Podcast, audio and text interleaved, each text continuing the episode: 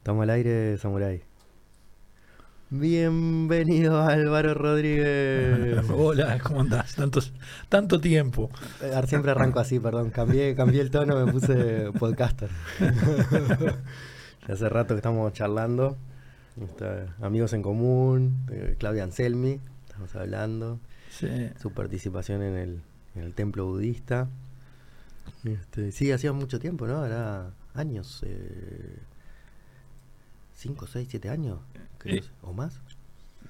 ¿Que Clavia hizo eso? No, no, que nosotros Que no veíamos. No, hace, yo creo que menos. Ah, menos. Yo creo que menos, sí, cinco años hará. Hay que sumar la pandemia siempre, viste que los números. Eh, Bueno, sí, ¿Eh? sí, sí, te descoloca un poco, Sí. es cierto. ¿no? Este, con la revista Futbolero, este, linda experiencia. Este, a pesar de que era todo virtual, pero virtual, pero no por la pandemia, virtual No, porque, se- porque ya- se podía y porque yo ya vivía afuera Sí. en Santa Lucía del Este. Y te manejabas entonces- bien con ese. Y, sí, manejaba fenómeno. Este, ahí te Este. habíamos pedido unas caricaturas que tenían que ver con, bueno, con fútbol. Exactamente, era la tapa solo Claro. y bueno, tenía que ver con el tema de la semana, era semanal. Sí, eh, y no tenemos ahora para mostrar eso. no, Va a quedar no, para. después, después, después te mando. Yo las tengo todas guardadas. Estaban buenos, Este, estaban estaba- estaba- estaba Creo que era lo mejor de la revista. Bueno, tampoco te, te No, pero eh, no tuvo mucho éxito. No tuvo mucho éxito. No, no, fue, no, fue un año. Sí, sí. eh, bueno, pero en un año son un montón de. Si era semanal. Yo tampoco me acordaba si que era semanal. Sí. Un montón de dibujos. Un montón de dibujos, sí, Sí. sí. Este, me gustaba, me gustaba mucho hacerlo y había, se- había buena onda, estaba bueno. Estaba una lástima que no caminó. Sí, éramos un grupo, ¿no? Éramos una banda, sí. me Sí, sí, me acuerdo que hicimos una reunión acá en tu casa Sí. eh, y éramos unos cuantos, sí. Claro, porque aparte era, era sobre el sobre el pucho. O sea, creo que vos dibujabas el sábado y salíamos el lunes. Algo, algo así, Sí. sí. sí, sí, Bueno, seguramente dibujaría el domingo de noche. exacto. Porque, No, dibujabas el domingo de noche después del Claro, partido. Después de que terminaba la fecha, lógicamente, sí, sí. Sí. Este, Sí, mirá, te hice este, este regalo, que es una... Lo hago, hice con inteligencia artificial, lo creas o no, mirá, imponente. Y ahí está el dibujante haciendo la caricatura del toro blanco. el toro blanco. Está muy bueno. O sea, ni, ni- ni te pregunto qué es la inteligencia No, artificial, es cómo que es de funciona. no- Es de, no creer, ¿eh? es de no creer. Le pones un, esto lo hace a partir de un texto. Le pones, por ejemplo, caricaturista dibujando un toro blanco con un arco iris y él automáticamente en dos minutos te hace esto. Y más interesante aún es que con el mismo texto, vos le pones el mismo texto, te hace otra cosa. no, No, es no. ni siquiera. no, Es, es imponente. Es algo que fuera de lo. No, me supera, me supera. sí, sí, ya, me superó hace rato. la, la, la, la- la tecnología, digamos. Este, bueno, imagínate esto que nosotros trabajábamos, este, ahora porque está completamente de moda, pero eso de trabajar este desde la casa y Sí. Teletrabajo. Vos te das cuenta, yo me iba a sacar cartel con que soy ilustrador también, ¿viste? Para ahora ver si, si- si alguien, la le- máquina, si alguien le interesaba, si tenía algún trabajito. Pero Eh, si a alguien le interesa ponerse en contacto, como tenés un Instagram, un blog, Eh, algo. eh, mira, yo tengo, tengo un- una página en Instagram, pero que en realidad la, la he dedicado a fotografías. Porque es otra cosa que O sea también que me, también a mí me gusta, me gusta un poco de todo. Una fotografía eh, muy básica técnicamente, porque la, la hago con una, cama- una camarita, las viejas Pocket, que ya no existen más, Claro. este, fueron desplazadas por los celulares. Eh, y como ya te decía hace un rato que me fui a vivir hacia Santa Lucía del Este hace ya como seis o siete años, eh, todos los días me dedico a caminar por la playa. Este, invierno, verano, salvo que llueva muy fuerte. Y, y es increíble las cosas que ves en la playa, las Mm, sobre todo eh, las texturas, las pequeñas cosas que ves. ¿no? Entonces eh, he tratado de sacar fotos de eso y, y he colgado una cantidad. Este, pero esa, o sea que esa página de Instagram, eh, ¿Cómo se llama? Para el, el hashtag Sí. es eh, se puede creo que es arte playa ah, eh, arte foto playa no me acuerdo la verdad que no me Su acuerdo. propio No, me- no me acuerdo bien. Sí, que muy interesante. El otro día venía otro chico que es de. Ay, ahora no me acuerdo dónde vive el lechuga, pero. Matías Ferrando. en las toscas y también este, hace eso, sale por la naturaleza. Y claro, tiene un lente bastante particular que es medio macro. Y hay algunas cosas que recoge que son. No, de, pensás que es de otro país. Bueno, todo, esta, sí. esta cámara tiene macro, Ah. esta camarita, sí, tiene, tiene un buen zoom. Ah, ahí está. ahí está. Este, y entonces, claro, registrar. A, a veces eh, eh, tomás fotos de animales, cosas Mm. más, más, más eh, que se ven a simple vista, Mm. digamos. Pero otras veces encontrás Unas unas, joyitas, unas ¿no? joyas así, dibujos, y, Mm. Vos te- dibujos, bueno, vos. sí, claro, Vos pero cosas que no figurativas, ¿no? Eh, eh, que, es- que van a desaparecer, son efímeras. Claro. Entonces es un land art eh, Y poder efímero. registrarla con la cámara está, bueno, para sí, está materializar ese está momento. bueno, sí, está bueno. Claro. Pero es este a nivel hobby total. Pero como ves, soy bastante versátil en mi, mi- Claro, porque también escribí. Ahora estoy haciendo un taller de escritura. Yo, yo escribí un par de libros ya. Bueno, tengo acá el que me trajiste de bueno, regalo. ahí va. Uno especialmente que ese sí es más literatura, de- a pesar de que tiene ilustraciones, que se llama Los desastres de la cana, Acá que es del año 80, eh, del año 2007. Los desastres de la cana. Dibujos y texto de Álvaro Rodríguez. El Manco. El Manco. Sí, Y tengo acá 2333. Que era Sí. mi número de, Ah. de preso en el penal de libertad. Ahí está. Entonces, ese libro, eh, yo había hecho algo de periodismo también antes en la revista Ganzúa, eh, entonces ahí un poco a, a los golpes aprendí un poco a escribir. Eh, y escribí ese libro, que son relatos de la cárcel, que como te decía ahora antes del programa, me costó mucho, además de lo obvio, que te- porque son recuerdos que a veces cuesta remo- remover, Sí. pero además porque yo siempre fui muy jodón, bueno, soy humorista, Claro. o, o fui humorista muchos años, eh, y entonces el humor está presente permanentemente. Por más que, claro, es esta dualidad de. que un poco la hablábamos, de, de- de drama-comedia, ¿no? Por algo se. Como la vida, ¿no? Sí, este, pero en otras eh, cosas que se han escrito sobre ese periodo, este, para mí hay como un exceso de... eh, no, eh, está mal que diga exceso de dramatismo, porque realmente Porque fue muy, muy dramático. Pero como que hay como un, un empalagamiento con el, dramatismo. Mm. eh, y yo, Sí, sí, no yo- porque no lo tenga. Claro, Claro, decís, la forma de abordar. Exacto, y yo quería hacer otra cosa, porque, porque yo creo que era otra cosa. claro. Mm. Nosotros nosotros nos pasábamos jodiendo, haciéndonos bromas, y viste, y, porque era una, una manera de, de resistir también. Mm. Y eso traté de reflejarlo en el libro, pero as- a, la vez con el temor de no bandearme tanto, Mm. que, pareciera que aquello fueron unas vacaciones, Claro, ¿no? claro, claro. Eh, me acuerdo que se lo mostré a varios compañeros antes de, de- de imprimirlo y la pregunta principal Era era esa, no es si esto está bien escrito, Sí. mal, eh, ¿Te, vos, pare- te esto- parece que me- se me fuera me tomando el pelo de... Pero en general no, una, este, no, ca- cayó bien, gustó. Sí, los Pero- no lo vi, los dibujos son un poco oscuros. O sea, Bueno, eh, de hecho son en blanco y negro y, y con... una de las, de las ¿Qué, qué es cosas... el qué es la técnica? Es como una... La técnica es digital, Ah. totalmente una tableta digital que era bastante berreta, pobrecita, y se nota. este, pero es lo que tenía. Eh, y me acuerdo que una, una mm, 23-28, tiene un amigo. ¿sí? No sé, ¿verdad? Ah, 23, 28, sí, ese era el niño Becerra. Ahí está. Era este algunos pues yo traté de, de- de poner muchos nombres para que porque me parecía que era una manera de homenajear Mm. compañeros. Nombres oficios para que se viera sin decirlo que era toda gente de trabajo. Em, y qué te estaba diciendo de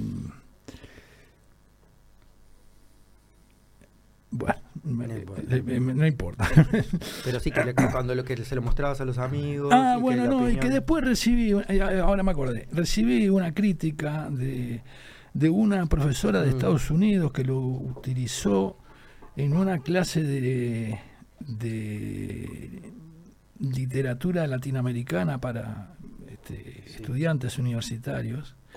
Y me enteré googleando este, que, lo, que lo estaba usando, porque aparecía el programa ahí. Y entonces le escribí, bueno, y, y me acuerdo que el comentario que ella me hizo es que eran mucho más duras las ilustraciones que, las, que los textos, ¿no? Cosa que yo no me he dado cuenta. que Bueno, yo cuando lo abrí también, me- Bueno. eso me llamó un poco la atención. bueno, y eso, eso está bueno, ¿viste? Cuando, cuando eh, eh, los demás descubren cosas que vos no, no te diste cuenta, porque quiere decir que son profundas realmente, ¿no? Sí, bueno, y que aparte de alguna forma se complementa. Capaz que si era lo No, vos, terrible. Bueno, exacto, exacto. Mm. Pero está bueno cuando ¿viste, vos escribís una cosa y alguien te hace un comentario que, que uno lo habías pensado. Mm. Me pasaba mucho con la historieta. Este, con la historieta me pasaba otra cosa más rara todavía, que es maravillosa, que eh, eh, yo hacía un, un- durante muchos años hice un, un tipo de, de tira eh, A ver, vos est- estuviste en Guambia, por ejemplo. ¿no? Sí. sí. No llegué al dedo porque, porque estaba preso todavía. Y duró muy, y duró muy poquito. Pero llegué a la Guambia. Y la Guambia estuvo intermitente. Sí, a la Guambia de esa época. Porque Guambia siguió. Sí, sí, sí. Después, y en, en- y en distintos momentos Sí. estuve, casi hasta el final. Sí. Intermitentemente. Iba, Sí, venía. Guambia fue en ese momento bastante intermitente. También creo que la, la- la censuraban, volvía a salir. Bueno, ¿Cómo no? Guambia. eh, Ah, no, el dedo era El dedo lo Ah. clausuraron. Creo que va, salieron siete números y lo cerraron y chao. Y la Guambia no. La Guambia nunca fue clausurada. Mm. Pero no la revisaban, ¿cómo eso no? no- Eh, bueno, hubo momentos en que existía la censura previa, que era terrible. Eso que tenías que pasar. La idea era que no se dieran cuenta de lo que estaba queriendo decir, capaz. No, el problema era con la censura previa, es que vos imprimías, en ese entonces, aparte la Guambia imprimía mucha cantidad. Ah, llegó a tirar llegar a cancelar después de la impresión. después que Ah. estaba impresa. Entonces, entonces era que exactamente. Mm. Entonces, bueno, ahí fue, me acuerdo que, que Antonio Davesíes, que era el, el director y el dueño, optó por hacer una, Un tiraje corto. El tiraje no te sabría decir, lo que sí que la edición era, era, era muy precaria. Era este, muy, muy, barata, exactamente, porque claro, si no se tenía Sí, que, que sí. clavar aquello. Pero nunca lo- nunca la clausuraron. Este, y después, bueno, después cerró, más por falta de apoyo. Claro, ¿de eh, qué, ¿de qué se tenía y como de la- y? Ah, no, vivía de la publicidad. publicidad. Sí. Como, pero eh, los entes del Estado, por ejemplo, cero apoyo. Sí, sí. Este, y bueno, eso terminó con que la, que la Guambia cerró. Después volvió a salir con últimas noticias, Claro, como suplemento claro. de últimas noticias. Ahí, me la con- conocí yo, ah, porque mi edad Bueno, imaginar. ahí está. claro.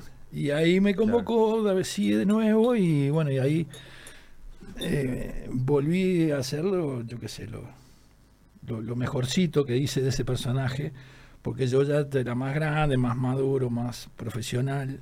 eh, pero te- respecto a lo que te quería comentar, es que me pasaba muchísimas veces que los personajes eh, hablaban solos. Eh, parece una cosa como loca, como esquizofrénica, ¿no? Como que mm, si vos querías decir otra cosa, no, no, No, me dejaban, claro, ¿viste? claro, no, no, este, o, o- o- o un personaje se resistía a decir una cosa, pero la, pero la decía otro, ¿viste? Porque era para él. Eh, me pasó, por ejemplo, después, después de ese personaje, yo empecé a hacer otro que era un gaucho. Eh, ¿Era tu, tu Ese- Inodoro Pereira? San- bueno, algo así, con el sandalio. La historia de sandalio Ah, eh, el sandalio, a ver, pasame que vamos a sandalio voltear un está- poco acá. Ojo que tenés el celu ahí. está acá al final. Este es el sandalio. A ver, ahí va. Este.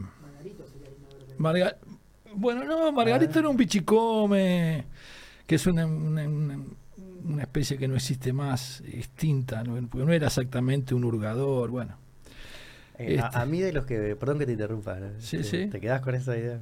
A mí lo que más me llamó la, la atención cuando te leí, como cuando me regalaste este libro, era que hoy en día eh, hay algunos que son un poco eh, machirulientos.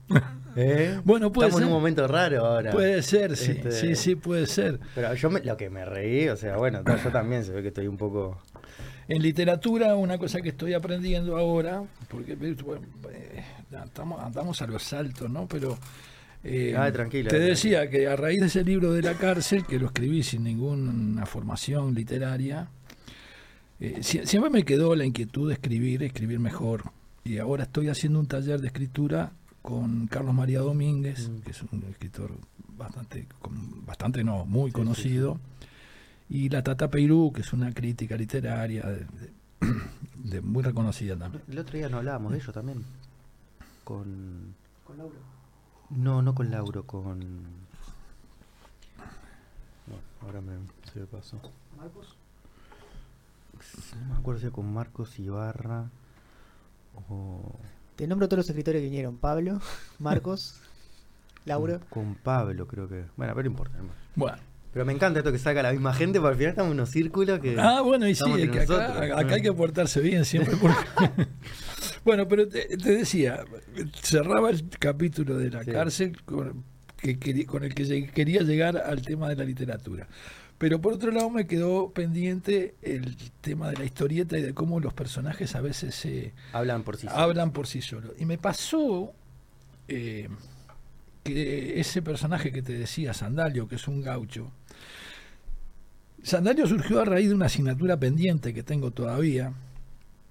No sé si te habrás sentido hablar de un dibujante mexicano, Rius, fallecido ya. No.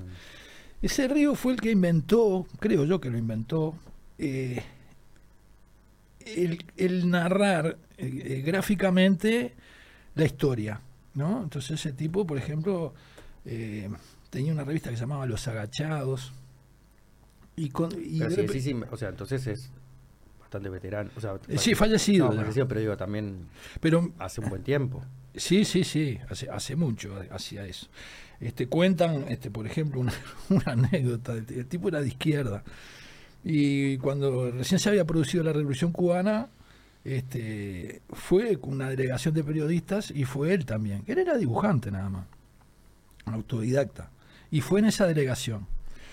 Y lo recibe el Che Guevara. Y el Che Guevara había vivido unos, unos años en México, ¿no? Y entonces encima, este, este era, iba como el último lejón del tarro, el dibujante. Este, y iban el director del diario, el subdirector, el secretario de redacción. Y el Ah, Che, y lo el Che lo agarró a él para hablarle de su trabajo, del trabajo del dibujante, y que él lo seguía y que le encantaba y que lo, bueno, No, bueno. Volvió así, ese como media hora hablando de su trabajo. Este, bueno, este Rius tenía, eh, tiene esa, esa manera de contar la historia muy accesible, este, muy, muy pensada para gente humilde, que, que- que le, o que le cuesta leer, o que le cuesta entender, o que tiene poca Sí, la, formación. la- la- la síntesis de la viñeta es algo espectacular, porque si vos decís, ah, mira qué sencillo que es esto. ¿No? Y cuánto trabajo puede haber estado atrás de eso, que son tres, cuatro cuadritos. Bueno, en tu caso es toda una historia, ¿no? Pero, Bueno, yo quería hacer una historia de Artigas, quiero todavía, la tengo como una asignatura pendiente. mm, la historia del ciclo, no de, capaz que no de todo Artigas, pero del ciclo artiguista, ¿no? Esos 10 años, del, del 11 al, mm.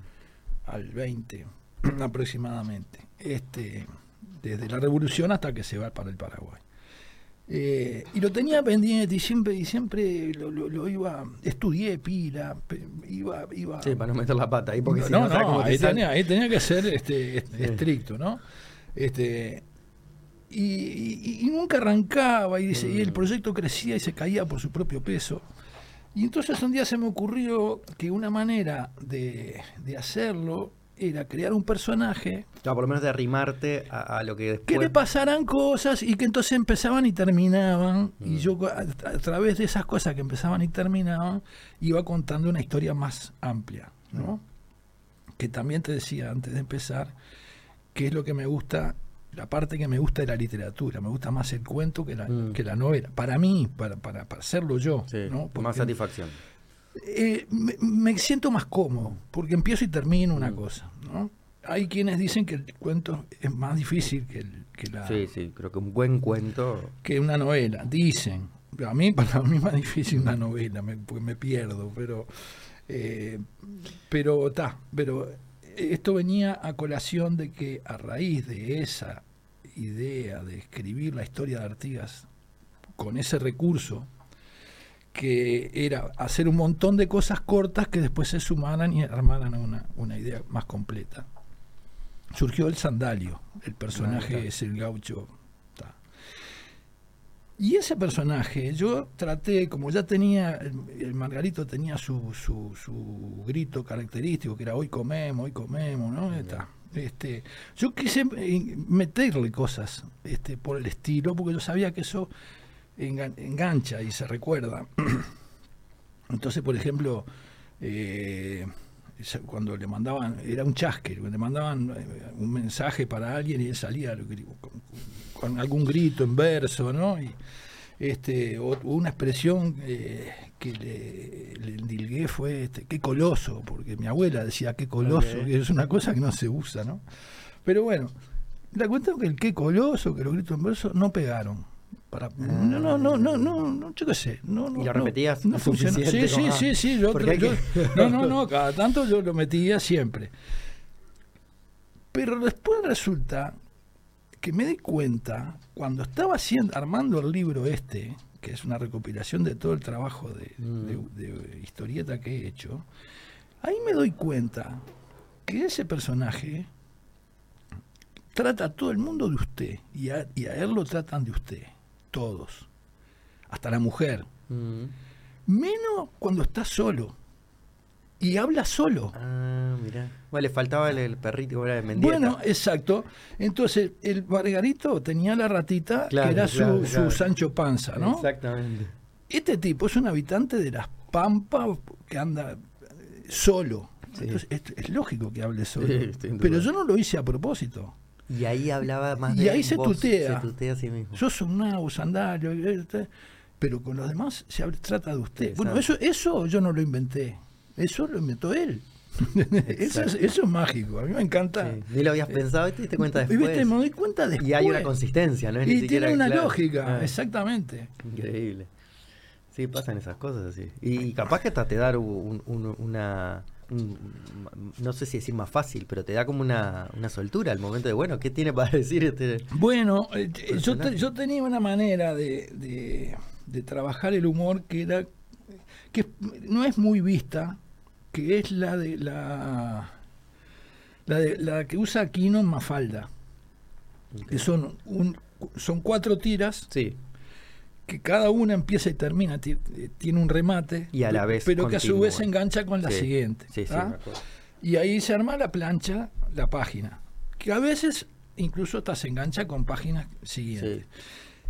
Eso por un lado es, es- es más complicado porque tenés que hacer esa, esa, es- esa- Al- al- ese al enganche. lector igual le da un alivio porque se va riendo a cada párrafo. Bueno, y lo que tiene, la ventaja que tiene es que te aparecen chistes En la de, mitad. de contexto, Claro. por, el- por el contexto que vas creando, este, em- empiezan a, a ocu- a ocurrir cosas que te diría que casi que se le ocurren al personaje, Mm. ¿no? Entonces, bueno, con ese bagaje de historieta, este, más el bagaje que tengo de, de De haber escrito ese libro, eh, haber hecho algo de periodismo en la revista Ganzúa en esa época de la dictadura también. eh, me metí ahora a, a ver si puedo escribir. Literatura, eh, cuento. exactamente. Y ya he escrito unos cuantos. Estamos eh, esperando la publicación. Bueno, eh, me falta me faltan cantidad y calidad, las dos cosas. Pero viste que Pero el, muy bien, el- el creo. hecho de estar en un taller hace avanzar, ¿no? Porque ahí me parece que tenés que presentar algo, te pasan unos trucos, unos, ¿cómo se llama? Una consigna. En este caso, en- en- ahora no. Eh, Este taller en una época funcionó así mucho. De hecho, si hay alguien que, que, que va sin ningún proyecto, eh, lo hacen, le tiran una consigna para, que, Mm. para que trabaje. Ah, pero si vos vas con una idea, Pero si vos te dan no, rienda libre. No, cha, claro, exactamente. Este, y, y tiene eso, eh, te, te obliga a.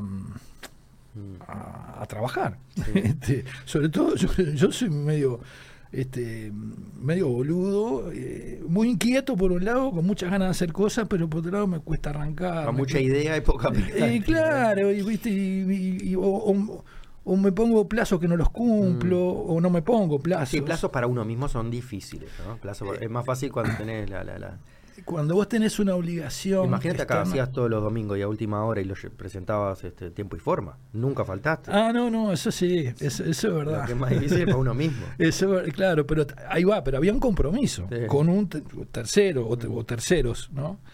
Este, si yo lo hubiera hecho para mí, Capaz que se te pasaba, bueno, bueno, sí. hoy, hoy no, porque uno mismo se, se hace trampa al solitario, se busca Mm, excusas, mm. ¿no?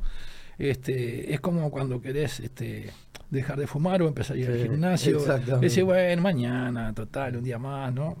Este, bueno, con el trabajo. así vamos, y así Con el trabajo me pasa lo mismo. Eh, cuando trabajaba en empresa para otros, siempre fui muy, Claro, muy, ahí muy cumplí. responsable, Mm. pero cuando trabajás para vos mismo, está bueno tener un incentivo externo porque... Sí. Que se unan está bueno, ¿no? Cuando te gusta y te parece que estás haciendo algo tuyo y también a la vez se lo estás haciendo a alguien. Exactamente. Y en el caso del taller, esto te decía hace un rato también, eh, esto, este funciona eh, por Zoom. eh, nos vemos una vez al año, ahora, ahora hablamos de vernos un poco más seguido, pero por ahora es una vez al año una comida, Mm. simplemente de camaradería. Y, y el resto es por Zoom, entonces se- Que se- semanal. es semanal, es un Zoom semanal, pero eh, antes del- de ese Zoom, que es los miércoles, se mandan Ah, la- la- la- la- los eh, deberes. los deberes. eh, sí, lo que cada uno está haciendo, lo que no, Ah, no- se mandan no- entre no tenés obligación, exactamente, pero tú se lo mandas a todos los compañeros y a los profesores, obviamente. Entonces, cuando eh, tú llegás al Zoom, habiendo leído lo de los demás, aunque vos no hayas escrito nada, ya te formaste opinión sobre el trabajo de los compañeros y escuchar las críticas que le hacen a los trabajos de los compañeros eh, te hace aprender tanto como las, cri- como las críticas que recibís de, de tu, de tu propio trabajo. Sobre ¿no? todo si sabes escuchar. Bueno, claro, claro, este, por supuesto. Y entonces está interesante, porque aunque no escriba siempre, yo soy, yo soy, Claro, soy- el escritor interno sigue aprendiendo. exactamente, aprendes mucha cosa. Este, Sí, yo hice aprender. taller, taller con Carmen Galuso, que es la editora de Rumbo. Hice, bueno, con Lauro Marauda, que vino. Con Mariana Casares, que es bailarina. Hice con Rafael Courtoisí. ah, mira, sí. Varios talleres de literatura. Y tenían eso, siempre consigna, ¿no? Me ayudaba mucho a eso. Te ibas del taller con un, algo escrito o algo para terminar o sí, sí, sí, sí, sí. eso. avanzar mucho. En- eh, desde que yo estoy, no sé, no, no lo han hecho eso. Sé que antes lo hacían. Antes, aparte, ahora está Carlos María Domínguez, te decía, pero antes estuvo Carlos Liscano, este, y antes de Carlos Liscano estuvo Tomás de Mato. O sea, un taller de un nivel bueno. ¿Y cómo se llama el taller? No, no. nada, no, No.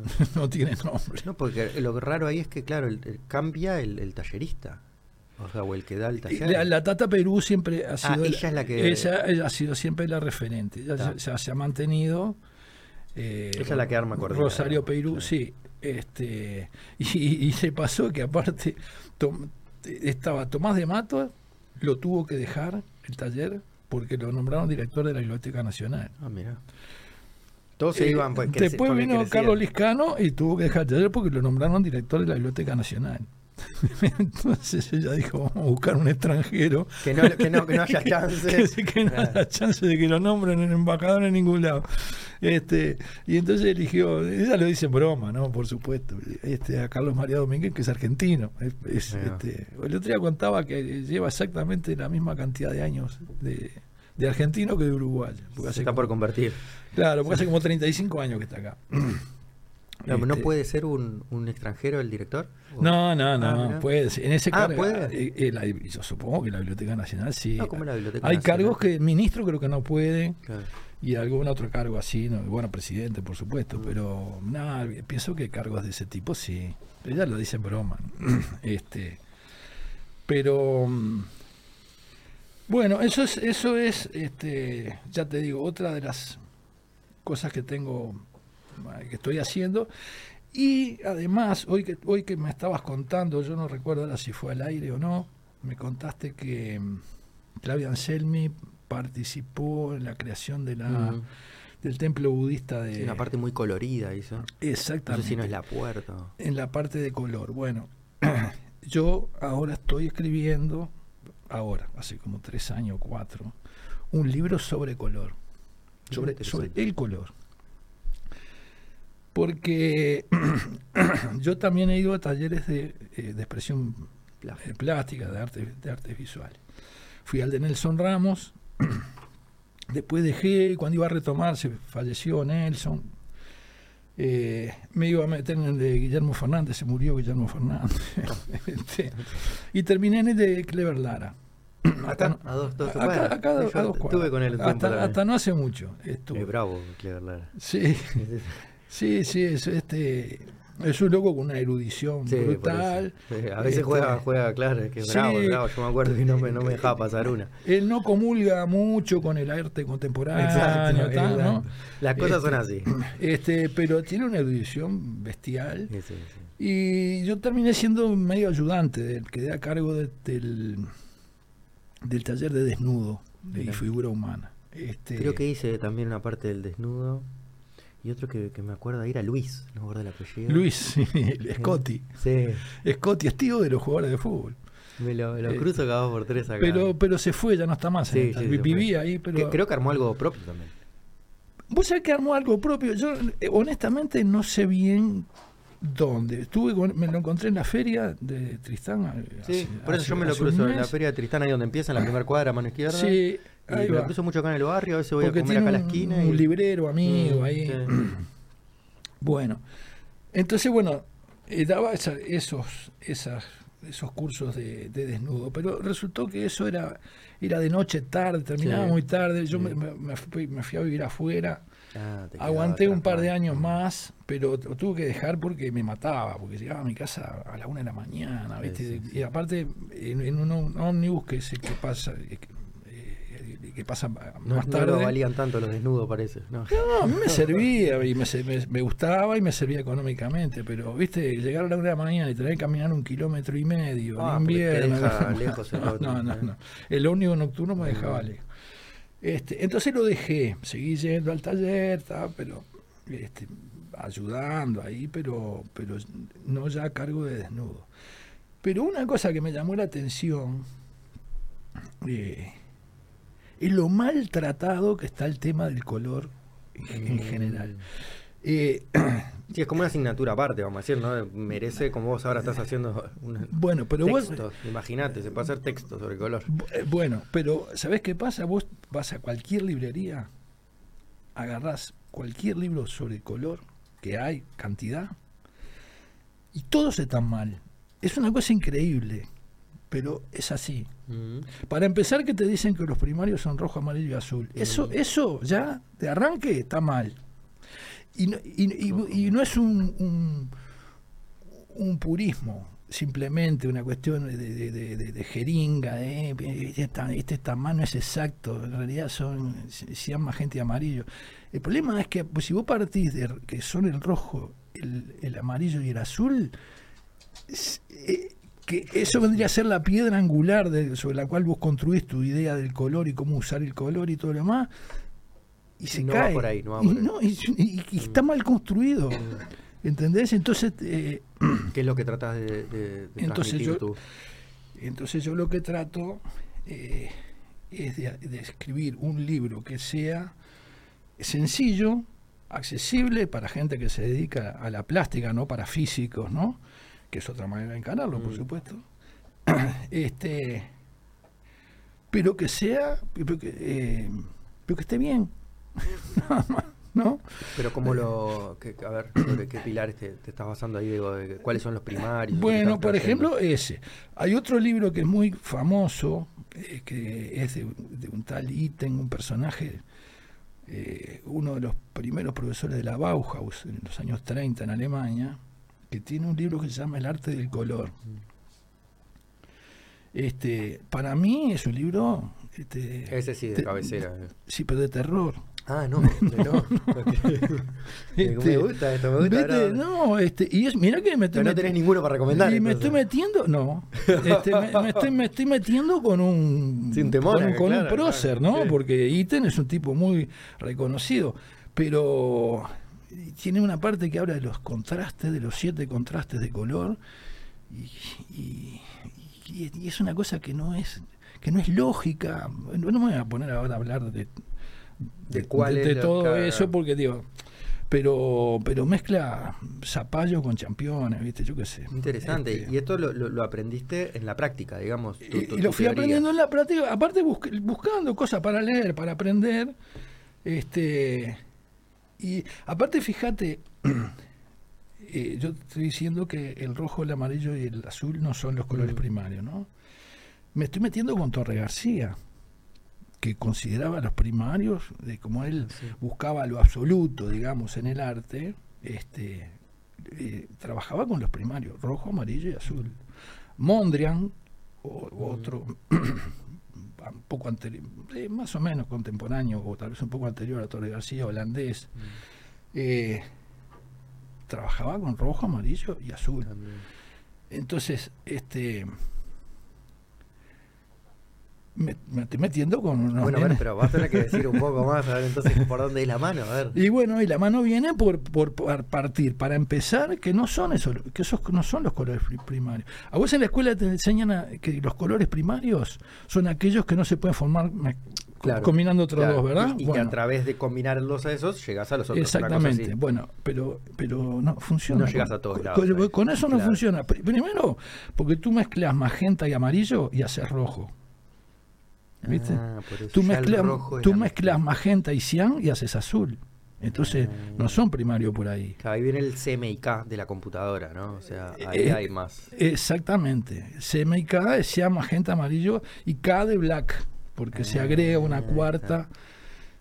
Porque si, en teoría tú podés hacer el negro mezclando los tres colores primarios, Claro, pero claro. te queda un negro ratón, negro no, no, no, no profundo. Claro. Entonces, por eso en la imprenta se agrega el negro como, como un color Mm. aparte.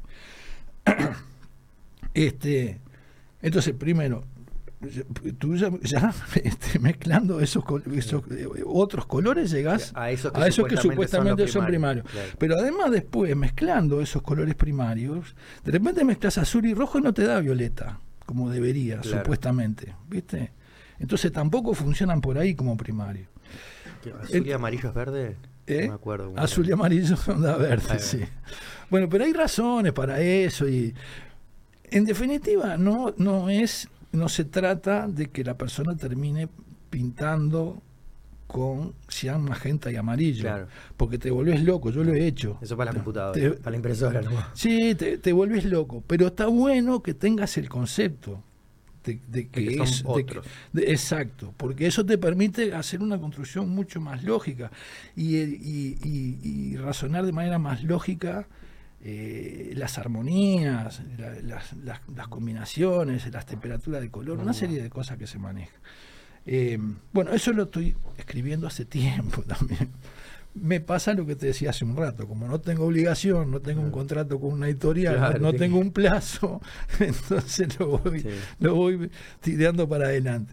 La, la solución a la que había llegado eh, cuando iba al taller de Clever fue hacer... ¿Para qué decía Clever de tu teoría de que eran estos? Ah, no, no, no, él estaba, él estaba, él estaba de acuerdo. Sí, adelante. sí, Ah, sí. ok. No, bueno, Tan me daba para adelante que le propuse hacer un curso Ah, de- sobre color, que se, se, se pagaba aparte, se armaban grupos aparte, este, y eran 12 clases, una vez por semana, eh, teórico y práctico, ¿no? Y hacía aparte una cantidad de, de- de experimentos con ilusiones ópticas, estaba, estaba, bueno, bueno. estaba entretenido. Este, hice, hice dos, dos eh, ediciones. Este, anduvieron bien, bastante gente se anotó y quedaron conformes y todo. Y vino la pandemia. Y Ah, este, me complicó, Sí. este, como a tantos y a tantas cosas, ¿no? Eh, pero bueno, tengo las 12 clases armadas, lo que tengo que pasarlas a formato libro. Ah, o sea, ya tenés como el Te- contenido. no, no, no, no, eso lo tengo, Claro, claro. Este, y, bueno, hay cosas este, que no, no todo está en contradicción con los libros que hay en la vuelta. Claro, hay, por ejemplo, un capítulo le dedicaba a, al tema de los pigmentos, ¿no? De dónde salen, de dónde salían antiguamente, Mm. de, de dónde salen los pigmentos sintéticos actuales, en fin. Este, bueno, eso es, es química y, Sí, y- me acuerdo e que historia. me acuerdo dónde leí que parece que el violeta, que era como el que usaban las la- los, los no, no se dice los monjes, pero no sé, como en las túnicas violetas Sí. eran como las más difíciles El de conseguir. púrpura. Al púrpura, ahí va. mirá. Claro, el púrpura, el problema del púrpura que se saca de un caracol del Ahí murex, está, ahí está eso, sí. O sea que era verdad que, lo que leí. que es mediterráneo, del, del mar Mediterráneo. eh, Claro, lo- esto que yo te digo eran unos griegos, sí, justamente. bueno, los- eran los fenicios Bueno, los que, los lo que, lo, los que hacían. Ahí Este, está, ahí está. eh, es más, fenicio creo que viene de rojo y le decían los hombres rojo por justamente... Ah, el nombre, el nombre fenicio. Sí. Mirá. Eh, y mm, se saca de un caracol el Mm. murex que hay que jun- juntar, Un no sé, qué, sí, claro. montones para hacer Claro, por eso daba ese prestigio. 10 gramos. Entonces es carísimo. Era carísimo, era más caro que el oro. ¿no? Interesante. Entonces, eh, no, lo, no lo usaba cualquiera, Claro, obviamente, y entonces la túnica de color púrpura Era la, era la del sacerdote. desde la época de los griegos, los romanos, hasta la, la- la iglesia católica Claro, este, claro. actual. este, Sí. Viste que a los cardenales le dicen los purpurados, ¿no? Ah, por eso. que todo Este, claro. Eh, entonces eso, eso es, eso es muy interesante. Esas cosas están, en el libro también. en los pi- eh, bueno, habla del, de, de, ese, de, ese, de esa historia en particular. eh, y de, bueno, y otra cantidad de cosas también, ¿no? Este, y las características del color, eso de los contrastes, yo que yo te decía, hay siete contrastes. Este, Cualquiera. eh, y el color se define, el color tiene tres características. Intensidad. Este, bueno, es este eh, hay, hay- distintos términos para, Ah, para como, no, me estaba pensando en el sonido, que también tiene como eso timbre, duración. Eh, y no bueno, sé esto, qué, ma- esto es matiz, brillo y saturación. Ahí está, ahí ¿no? o matiz, está. valor y saturación. Ahí está. ¿Está? Este, el matiz es el color lo que- azul, rojo, verde. ¿no? Este, el, el- el brillo, por decirlo rápido, o el, o el valor es eh, si es más oscuro, más claro cuando tú lo pasas a, a una escala de grises. Claro. ¿está? Y la saturación es cuando el color es- o es más intenso Mm. o, o menos. Por ejemplo, un rojo y un rosado difieren en, la, en la saturación. ¿tá? Hay saturación al blanco, hay saturación al gris. bueno, Claro. está. Pero nos estamos yendo más. Sí, sí, es infinito, ¿no? Este, Te entiendo. sí, pero sí. viste, bueno, entonces, en base- entonces si, si hay tres propiedades, hay tres contrastes. Tú puedes contrastar los colores por esas tres propiedades y no más. Claro. ¿tá? ¿Y ellos dónde se meten? Dicen que hay contraste también entre otras Y cosas. bueno, por ejemplo, OITEN habla de contraste de tamaño. Claro. Y que- no pero el tamaño no es una propiedad del claro, color.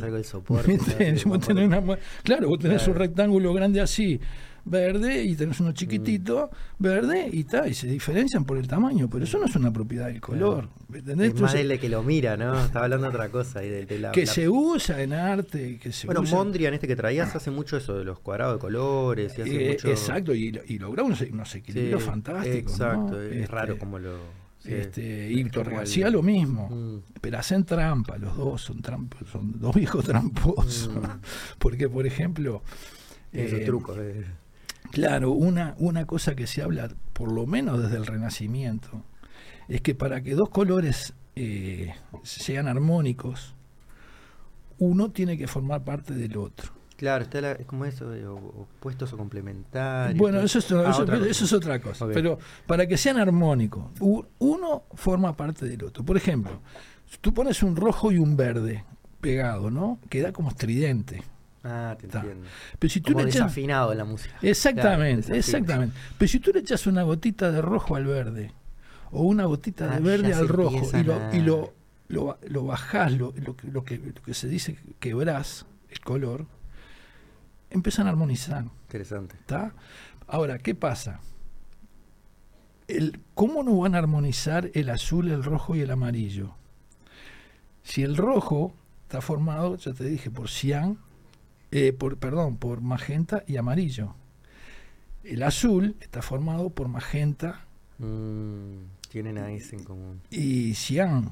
Entonces tienen en común el magenta. ¿Me entendés? Tienen, ¿Me entendés? Al ser distintos los Esa es la trampa que sí que hacen. Eh, entonces esto, estos hacen Bueno, trampa bueno. porque porque están te están diciendo que están Sí. combinando colores que aparentemente eh, No son están, eh, no- no, están totalmente divorciados, separados, y no, Ah, cuando en realidad no lo están. Ahí, ahí está bueno porque esa eh, ahí es donde entra en juego tu teoría. De que no son, porque si no se- eh, es es como pasar de esto de. Bueno, la computadora también está, ¿no? RGB y, y CMYK. bueno, son claro. dos, dos, dos grandes paradigmas, por decirlo de una forma, no sé. Eh, sí, son dos, son dos maneras de, de trabajar. Lo que pasa es que uno. Ay, seguimos con el tema ese, pero el, el- experto. RGB este, eh, son colores lumínicos. Ah, La- claro, la porque luz- en la luz todos los colores son blancos y, y, y en el y en la La- pintura todos los colores son en negros. la luz los colores primarios son rojo, amarillo y azul, ahí sí, pero cuando, Ah. en, la, en la luz, cuando tú manejas Sí. rayos de luz Sí, y tú los mezclas los tres y te dan blanco. claro. Cuando tú trabajas con pigmentos es lo Lo contrario. contrario, se te va al negro. Mezclas mientras más Eh, mezclas. esa-. Exactamente. Entonces eso de la libertad irrestricta, del Bueno, manejo eso del es color. súper interesante, no sé si lo hablas en el libro, pero también el tema de que el soporte te brinde el color. Eh, ¿Qué color es este? Es un color difícil. Se este. un turquesa, Turquesa. por decirlo así. Bueno. Eh, para llegar al turquesa tiene algo que ver con, bueno, primero que nada que la luz que lo, lo refracta tiene que tener el turquesa sí, y lo otro es que claro. absorbe todo menos, el turquesa. eh, exactamente. Increíble, ¿no?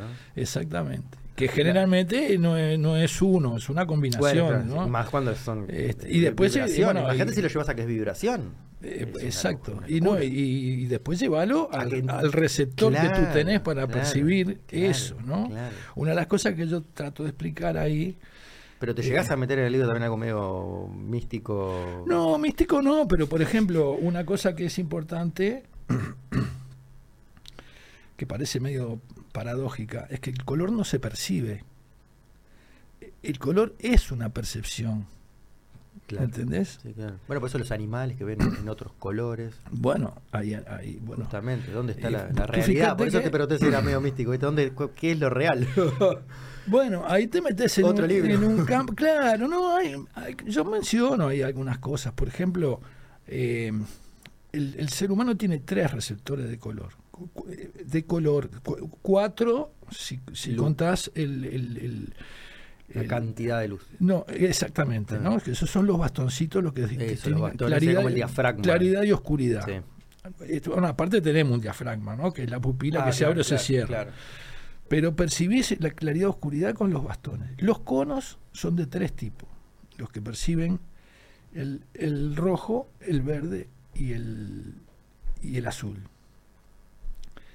Este, que son los, los primarios. Los que hablábamos, lu- RGB, claro. lumínicos, Claro. RGB. Red, green, Red, green, blue. Yo te dije amarillo hace un rato, me parece, Bueno. pero no.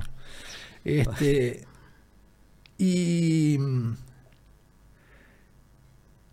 en base a, en base a, a- a- a qué cantidad de estímulo recibe cada, recibe cada uno de esos este, receptores, que son diferentes, Claro, vuelve es, a hacer la mezcla. es el color que tú Claro. ves. Hay animales Ah, que tienen siete receptores. imagínate, ¿Cómo ven? imagínate. Yo tengo una teoría, tengo una teoría de que, por ejemplo, eh, los animales de tierra, por decir algo, el caballo, la vaca, el perro, ven el infrarrojo. Ah, Hay animales que ven el infrarrojo, las serpientes ven el infrarrojo. Bueno, bien de tierra, ¿viste? Sí. Bien de tierra. Y te, mi, otra- mi teoría continúa y digo que los animales, los que vuelan, ven el ultravioleta. Hay insectos que ven el ultravioleta. Esa es mi teoría que no, Sí. no ha sido eh, corroborada con nada, es mi propia teoría y creo... Generalmente el infrarrojo lo ven animales de sangre fría. Exacto. Porque, ¿sabés qué pasa? Nosotros, nosotros vemos una gama de colores bastante estrecha, que va del rojo al violeta. Claro, ¿no? lo del La- arco de iris, la- vamos a decir. de la, la longitud, exacto. Claro, la longi- rojo, longitud amarillo, naranja, verde, azul, índigo, Termina en el violeta. El, el- el- púrpura. el- ¿no? eh, el púrpura está fuera del, Ah. del- El púrpura es una combinación, Ah. pero eh, tú tenés la, la frecuencia este, más baja, eh, menos energética, digamos, que es el, más, el, rojo, Sí. a la más energética, que es el violeta. Después de ahí son tan energéticos que empiezan a hacer daño, por eso los ultravioletas, que ahora están, estamos entrando en la época peligrosa, ¿no? Este, ¿Y por qué tenemos ese límite? ¿Por qué vemos ese pedacito? Es que si vos vieras el infrarrojo, como sos un animal de sangre caliente, te verías el ojo. El ojo se vería a sí mismo, porque adentro hay calor, ¿no? O tendrías que tener un sistema de refrigeración para que en el ojo no hubiera... ¿Y cómo Eh, hacen estos animales que lo ven? Ah, son de sangre son, fría. son de sangre fría. ¿Viste?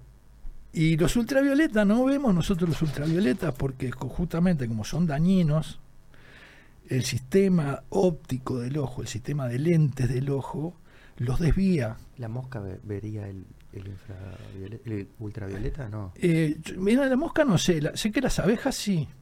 Porque mi teoría eh, después avanza y, y, viste cuando vos te acercás a un animal y hay, hay, hay determinadas personas que, que, que- que hay- empatizan y, y otras que no. Yo creo que lo que están viendo es la conexión de, de- de la persona. Por eso yo no te veo si vos estás conectado, eh, enraizado o... Bueno, para ahí ya entras en el tema del aura y de la fotografía Kirlian, y eso, eso- eso- todo- eso es otra historia. Sí. Este, que Después que me puedes pasar información, porque me interesa mucho. este, Pues viviendo ahí en las sierras, como que noto eso, de que hay algunos animales que ya, eh, viste, cuando nosotros decimos este tipo tiene buena onda, sí. pero el animal lo capta en el primer encuentro. Ah, sí, sí, bueno, pues, como capta el miedo. Es por eso, ¿No? va de la mano, claro. El- El miedo es esta in- interrupción, esa interferencia. en- Cuando un perro se, se- se da cuenta que vos tenés, le tenés Mm, miedo, mm. es, es peor. Bueno, Mm. aquello, no corras que es peor, Mm. el famoso dicho. Este, no, neces- no necesariamente correr, ya tener miedo, yo no sé si huele en la transpiración o Lo qué, que se pero dice generalmente es que huelen. Eso se dice. Sí, sí, Eh, eh, sí, pero yo creo que ven, yo creo que ven algo. Yo ahí ya, Bueno. ya no me meto. Después de todo lo disparate que dio, yo puedo seguir diciendo. No, pero, por supuesto. Este, pero bueno, está, este, en este libro trato de meter un poco de, de todo, este, la psicología del color también, Claro. que es otro tema que gen- en general está mal abordado en los libros sobre color, porque, por ejemplo, eh, se dice que hay colores que calman, ¿no? Ujú, sí. Y en Estados Unidos, en una época, no sé si se mantiene, pero habían llegado a la conclusión de que el color rosado este, aplacaba al- a la gente. Y al final era súper... Ento- bueno, entonces pintaron todas las celdas de rosado. Ahora, eh, ¿eso funciona? Está, está testeado eh, eh, científicamente. Funciona en condiciones eh, neutras, ¿no? A un tipo que nunca estuvo preso, que le pintas la pared de rosado, bárbaro. Ahora, si voy a apuñalar a un compañero de celda el- en- adelante de una pared rosada, No. el rosado se va a cargar de otra cantidad de connotaciones Sí. psicológicas. Es más, ¿va? salí después, pero me hace acordar la naranja mecánica, claro, cuando lo, lo atomizaban Bueno, con una imagen, bueno. después escuchaba afuera esa música. Bueno, y- eh, eh, exactamente. Claro. Entonces, veían eh, rosado y. entonces no se puede Pablo. hablar de la psicología del color con esa. Pablo. Claro, tipo Pablo, claro, exacto. Entonces no Al puedes final hablar. ese tipo salía y el rosado para él era estar encarcelado. y capaz, ¿viste? O estaba asociado a una cantidad de recuerdos horribles. Claro. ¿Viste? Entonces, es relativo la psicología del color. Sí. ay, no, el rojo es la potencia, el amarillo la envidia, el verde la esperanza, el color. Eso es. O sea, en este caso es como que si fuera un constructo, como la idea de que el blanco puro y el negro, lo oscuro, lo malo. Bueno, también. Y, y que aparte eh, cambia según las culturas, ¿no? Eh, para- el luto en Japón es el blanco, el color del Mirá, luto. Justamente. ¿Viste? Y nosotros el negro, bueno. Entonces, este, Sí. no, no, no, no, eh, lo que digo no es que no haya una psicología del color y que el color no influya, pero que no se puede absolutizar. Y- y- Claro, porque y- ca- capaz que el color eh, no influye, o influye a su manera, pero también influye cómo me crié yo de que ese color me afecta. Cultura, cultura. Claro, cultura. exactamente, exactamente. No, lo que te, digo, hay- te digo más, te voy a- te, te digo una cosa que era cuento ahí. Nosotros tenemos, ahora, ahora este, está eh, muy cambiante todo por el tema de, de- de- de la revolución de género y Sí. todo lo que está pasando, ¿no? Este, Vas a- al azul y el, eh, rosado, vas al azul exactamente, rosado. pero hasta, hasta no hace mucho, las nenas de rosado, los varones de celeste, Mm. ¿no? Bueno, eso que para nosotros es era. eh, Bueno, Sigue siendo, no, no es lo que ahora, pero Bueno, era, pero era una cosa lo más este lo normal normal y que nos parecía que era universal. Bueno, eso no Ah. llegaba a tener 100 años Sí, esa costumbre. Eso empezó la- después de la Segunda Guerra Mundial. y era un tema muy Antes práctico. era ¿no? al revés. Ah. Los varones de rosado y las nenas de celeste. ¿Por qué? Porque el rojo, lo que hablamos hace un rato de la saturación, el rojo es un color como más energético, ¿no? Por lo tanto, para esa época más masculino, más fuerte, más... Bueno, tenés ¿no? eh, rojo Malboro, rojo Coca-Cola, Bueno. que están registrados, ¿no? Bueno, no, no, no, bueno, eso es otro, eso es otro tema. Y el azul era el color, viste, del cielo, más de Ah. la calma, ta. Ok. Y eso, con menos saturación, hablábamos hace un rato de lo que era la saturación, el rojo va al rosado y el, El azul y el azul va al celeste. celeste. Al celeste. Por lo tanto, los niños de rosado, las niñas de celeste. Eso cambió después de la Segunda Guerra Mundial. Pero sabemos, hay un motivo práctico. Y bueno, porque a una tienda se le ocurrió hacer un cambio en, el Estado- en Marketing. Estados Unidos. Sí, sí, una razón marketing. Yo no me acuerdo ahora de memoria. Pero fue una cuestión marketinera que cambió todo. Lo parió Mendieta.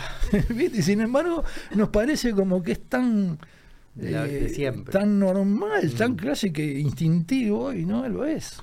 ¿no? Si habrá cosas que, que tenemos Sí. de prejuicios en, en todo, ¿no? Y esto que yo te decía, de- porque a mí me llama mucho la atención de cómo hay marcas que se asocian directamente dependiendo de, de si son de, de, ¿viste, algo de agua o si son Bueno, mira, hay, hay cosas, hay cosas, este, o las cosas de la salud, viste, van para unos colores, los de- Bueno, hay, Los hay, colores eh, eh, que nos dan sensación de Mm. frescura y otros que nos dan sensación de calor o de potencia. Mm. está, está asociado a la, a la psicología del color que hablábamos hace un rato, este, aunque no es absoluta. Eh, Bueno, es una psicología del color para esa época. Bueno, y, y hay eh, colores registrados. ¿no? Increíble. Eh, No, no, no. Es más, hay un, hay un, un pintor muy conocido, Yves Klein, que patentó un color el, eh, eh, que se llama eh, IKB, con B larga, International Klein Blue. Yo voy a, voy patentar un se- blanco. se Como tienen, mandó- como lo llaman los, los esquimales que tienen no sé cuántos blancos, Bueno, sí. yo voy a patentar el blanco toro blanco. Bueno, este loco este, patentó ese color. Que es un color. Es un color como un azul ultramar vendría a ser, pero es uno específico de él que lo, se lo hizo hacer para él y está patentado y se llama así IKB.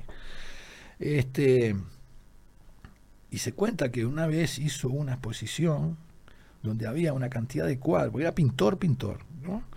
Eh, había una cantidad de cuadros del mismo tamaño exactamente, todos pintados de azul, todo parejo de azul. ¿tá? Todo, uno al lado del otro, toda una galería. Es un lujo que solo los grandes pueden hacerse. Bueno, pero tenían todo distinto precio, porque el precio estaba en según la energía que él le había puesto a cada uno. A vos que te gusta el, el tema Imponente, más ¿eh? esotérico.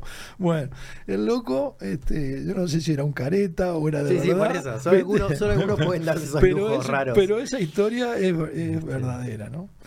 Este, yo me hubiera comprado el más barato. Para uno de él.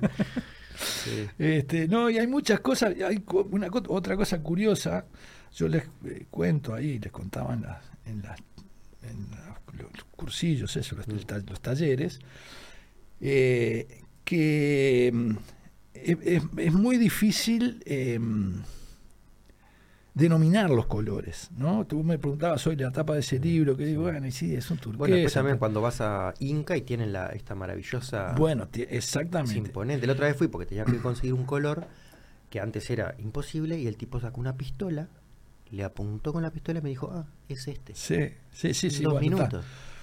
Pero antes de eso, antes de todos esos avances tecnológicos, había una marca, hay una marca de, de tintas que se llama Pa- Pantone, Claro. ¿tá? Sí. y que tiene una carta de colores que es, sí, es- sí. es enorme. Y es tan universal, tan extendida, que la, la- se usa como patrón de medida de los colores. Sí, ahora Eh, como cuando me lo decís pensé que era así. Entonces, O sea, ese, que ese color que vos me dijiste el libro, yo te puedo haber dicho, mira, ese es Pantone Claro, 456. exacto. o- este, Y tienen nombres también, creo, ¿no? Una- no, no, no Ah, tienen no, números. no. Este, Eso fue Inca entonces que les puso. Ah, bueno, claro, el- tienen nombres comerciales sí. y tal. Este, esto solo tiene una letra, C y U, de coat y uncoated. ¿no? o sea, satinado y, y- y opaco. mate, sí. Y mate, porque aunque sea la misma tinta, Cambia. el color cambia. este, bueno, hay países en cuya constitución, cuando se habla de los símbolos patrios, dice, la bandera española está integrada por pan- una raya, pantone tal. Imponente hasta dónde llegó. algo. ¿Hasta dónde ha llegado, Sí. no? Este, Los campeones. y después hay, bueno, que- que- eh, para medir la, la saturación también, otros, otros, otros eh, catálogos, llamémosle. No, también eso, Este. de- lo que el ojo empieza a aprender, porque lo que te decía, lo- lo- los, eh, esta famosa, pero los esquimales tienen muchos nombres para los blancos. Nosotros vemos blanco y ellos ven muchos blancos. Exactamente, sí, sí, sí. Imponente.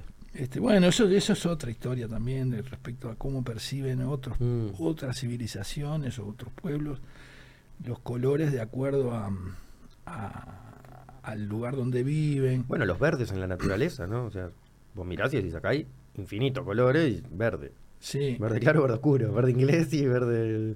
Bueno, y hay pueblos que no tienen palabras para, Para determinado. para, para separar el azul del verde, por ejemplo. Tienen una sola ¿Cuáles palabra. son los que los daltónicos tienen problemas? Porque...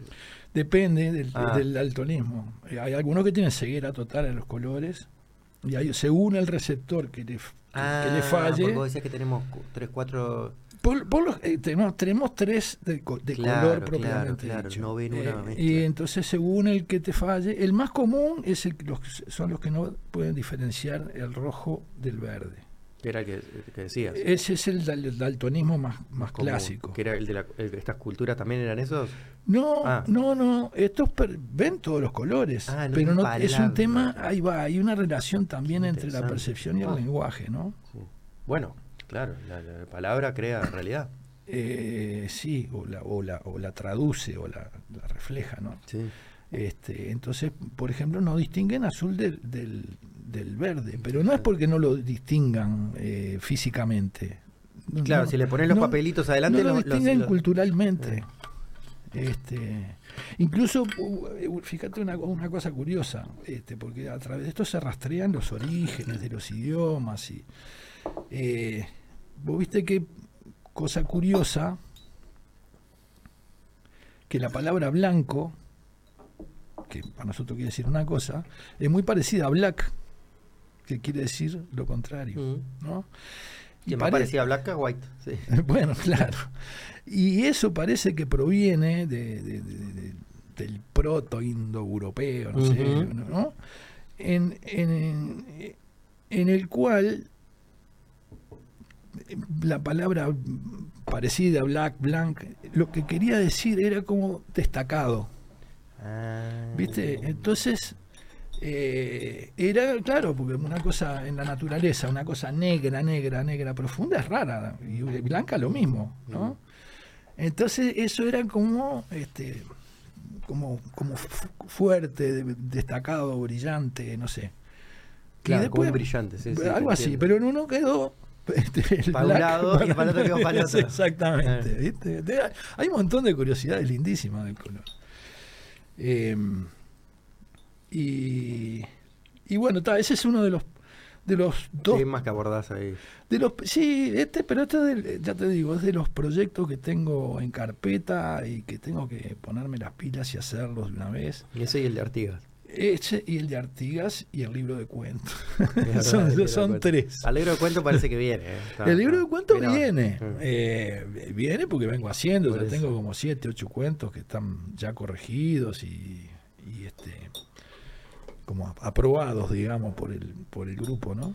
Pues Este, son cuentos cuánto te, de cuánto te salen. Porque viste que cada escritor también llega, algunos hace 4 o 5 páginas, otros hacen 8 o 9. Mira, yo escribo más bien cortón. Te diría que escribo cuentos de ponerle que sean cinco hojas a cuatro. Este, que traducido a un libro, ponerle que sea el doble. El doble, sí. diez, diez páginas. Este, eso es más o menos mi medida estándar.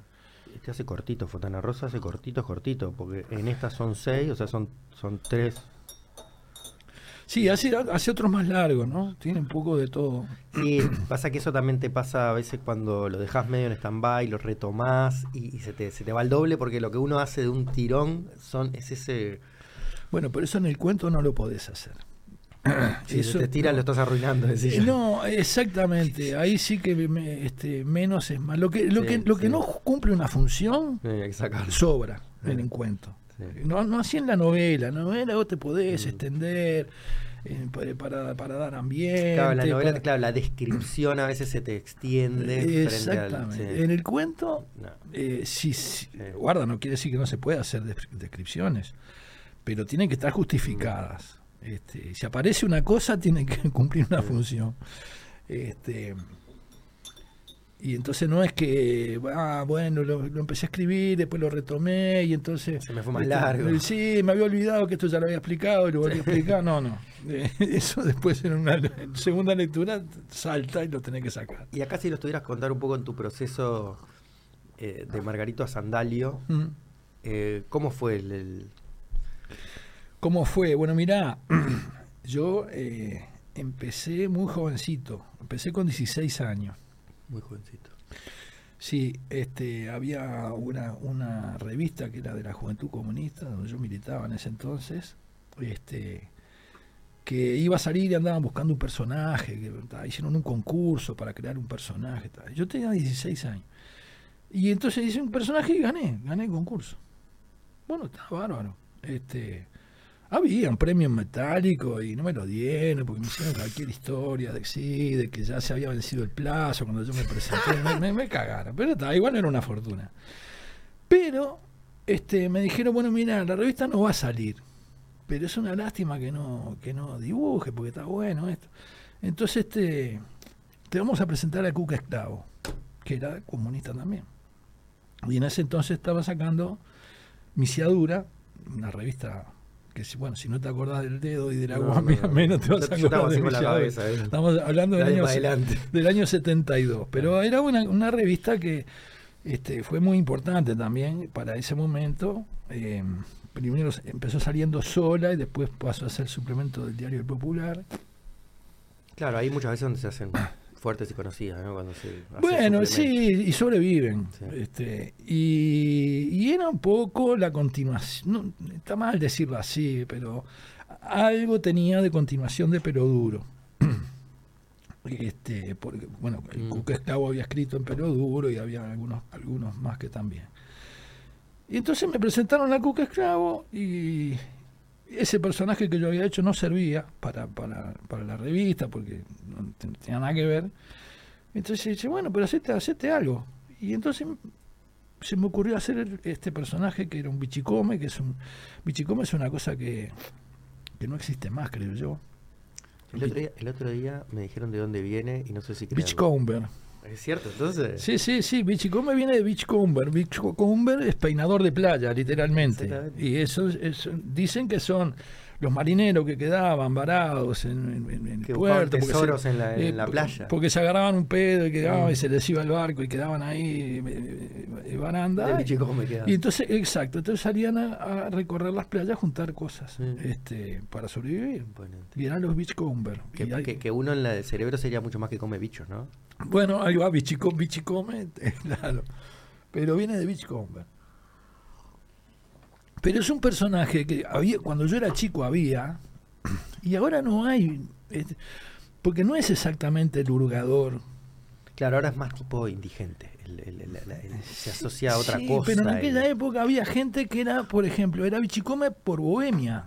Claro, claro, por eso era una, una decisión, vamos a decir. En, mi barrio había uno que había sido coronel del ejército. Exacto, exacto. ¿Viste? Hay unas historias de te sentabas a hablar ¿viste? y estaba medio rayado y, está, y se fue a vivir a un baldío, Sí. se murió la mujer, creo, no sé qué historia. Este, entonces ese personaje, eh, ya te digo que ya no existe más, Eh, en mi caso está recontra idealizado, además, tampoco es que los chicos me fueron así, ¿no? Este, Pero ahí estamos hablando de Margarito o del del anterior. Margarito. Está, puntualmente. Está. Eh, está, está muy yo pongo ahí en el libro que este pedirle que sea que sea eh, representativo sociológicamente es como pedirle al pato Donald que sea ornitológicamente correcto no, es una es una fantasía basada en un, en una realidad pero totalmente eh, ficcionada eh, y bueno, y entonces empe- empecé a publicar. Este, Imagínate, para mí es un orgullo ver una cosa tuya en el diario a los 16 años. bueno, Este, pero eso fue en el 72. Y en el 73 ya vino el golpe de Estado, clausuraron en el diario, pum, pam, pum, se terminó. Este, o sea que había arranque bárbaro, pero se me, Sí. cortó, se me truncó. Parecido a lo, del, lo de que te pasó con el coronavirus ahora que estabas en el taller. Bueno. Eh, tengo, co- tengo- acontecimiento. Y, y lo- y los escritores que, se, Bueno, que se morían, los que te querías unir, no eran. Ah, sí, no, ese, ese fue el... eh, O sea que el, los el- talleres el de- universo va- Sí, te está jugando sí, en contra, no te a deja veces. Vos sabés que me- a veces sí, a veces sí, a veces, a veces no. Eh, pero bueno, está, después vino toda la dictadura, la resistencia contra la dictadura, este, estuve preso seis años por eso. Este, me fui a Buenos Aires primero, después volví, me agarraron, este, me me metieron en cana. Eh, y cuando salí, eh, me fui a la Guambia, que ya, ya había salido. Este, y me acuerdo un gesto del Tunda Prada, este, que él estaba por hacer un bichicome también. Para, lo- lo- ya no- creo que lo había hecho, no, no lo había pu- publicado, pero estaba en eso. Y este, y cuando se enteró que yo había llegado y que, y que pretendía volver con este con mi bichicome, Mm. este, suspendió el bichicome de él. Ok, o sea que ok. sí, o sea, un gesto dejó, sí, muy bueno, ¿no? Este, ya un bicho come suficiente. sí, sí, sí, no, porque como, como, como que me dio la derecha o me dio, viste, la, la entrada. Y se portaron todos muy bien. Ahí también estaba el Cuca Esclavo. Davesie se portó bárbaro, nunca me censuró nada, jamás. Y eso que yo era medio bestia, este, en la época de la dictadura, ¿no? Este, y Sí, el, Y- hu- el humor ahí es, es, es imponente, ¿no? El, el rol que juega, porque. Bueno, ahora.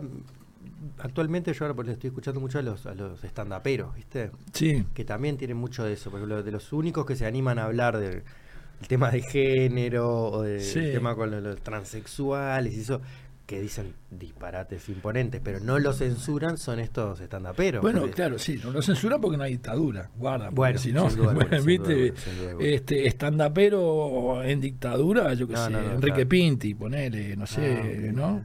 Que podría decirse que es un esta- estandapero, eh, o precursor Sí, de. sí, sí, sí, sí. Este, pero si no, bueno, eh, eh, con el humor pasaba una cosa curiosa eh, en el sentido contrario, me parece, de lo que estás diciendo. En ese momento, yo salí en el año 83, y la dictadura duró dos años más, ¿no? O sea que, o sea que trabajé dos años en dictadura. ¿Y qué pasaba? Alcanzaba que vos encontraras la vuelta para burlar la censura, Mm. para que eso ya diera gracia. Por ejemplo, hay una, unas tiras en la cual este, eh, el Margarito dice una cosa y justo que están pasando por atrás de un árbol. Y entonces el globito queda tapado por el árbol, ¿no? Ah, Pero la gente igual lo lee. Eh, eh. claro, no decía nada, si no, se, no se veía. ¿no? Está. Y entonces, Muy este, y después empiezan, bueno, como te decía hoy, del No humor, dicho, del humor de contexto, ¿no? De- a raíz de eso salen otras, vienen engan- como enganchados Mm. otras cosas. Entonces, este, por ejemplo, eh, en una dice, eh, Sí, decirlo que Pa, no te imaginas, hablando siempre con la rata, ¿no? Este, te imaginas que lo parió, qué impresionante no poder escuchar las cosas que estará diciendo Tarzán, ¿no? Porque claro, imagínate, rodeado de, de árboles en la selva, está. Y este, y y después, bueno, ve una, una, una serie de cosas que pasan, que no le gustan, eh, y la rata le dice, Margarito, los comentarios atrás del arbolito, ¿viste? Está.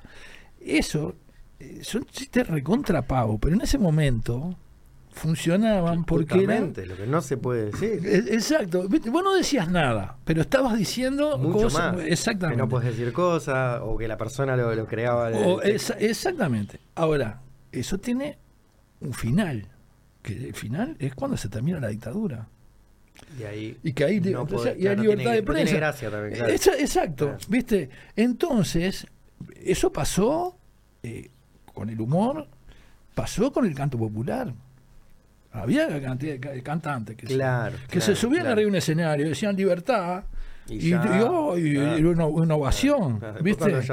Y después cuando ya eso pasó, Mm. hubo cantidad que quedaron por el camino. A mí me pasó. Esa era su, su gracia, era esa. Y claro, a mí me pasó.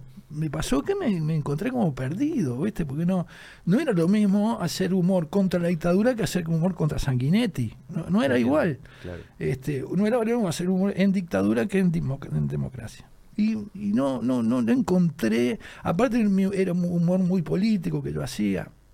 Pero ahí lo que estás trayendo es que un poco la muerte de Margarito. Bueno, la primera de ellas, porque se murió varias veces. Ah, después lo resucitaste para, para continuar. Pero ahí. No, después volvió. Y cuando volvió la última época, que yo te decía que era más profesional, ya me había pasado que yo había sacado un libro de recopilación de las cosas que había hecho en, en Guambia, un libro más chiquito, que, que por acá por acá adentro está la, la tapa. Este libro. agarraste, güey. ¿Está? 15 ñoquis. Ah, 15 bueno. ñoquis abajo. Imagina que t- 15 cumplía 15 ñoquis, o sea que eh, si te digo que era del 72, esto es del 87, Ahí está. ¿no? Cuando cumplía 15 años. Y fíjate qué orgullo, al- en la contratapa tenía una caricatura de Fermín Ontu, Ontu Ombú, que falleció hace poquito, gran amigo también. Se te complicó para hacer como. Porque debes tener un montón de material también. Bueno, entonces, ¿qué pasó? Cuando saqué ese libro me di cuenta que había... Eso, la can... Que todo, no, no, pero no era la- tanto la cantidad, es que eran, como eran humor de circunstancia. Ah, no todo valía para y siempre. claro, viste, Claro, se, claro. se- se perdía. Sí. Eh, este, y tuve que expurgar cantidad Sí. de cosas.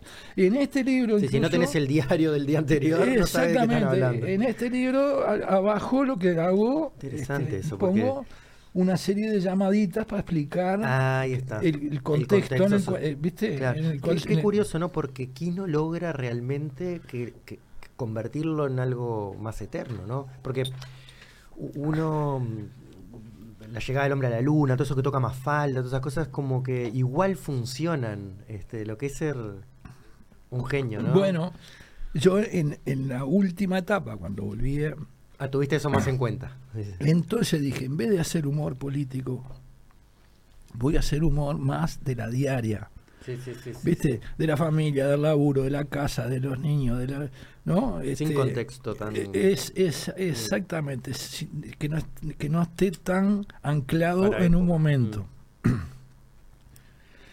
Y bueno, y lamentablemente no hice mucha cantidad, este, pero hay unos cuantos, sí. Este, de esa última época que es la que a mí más me gusta. Y que, tienen eso que debo decir, que mantienen vigencia. Atemporal, claro.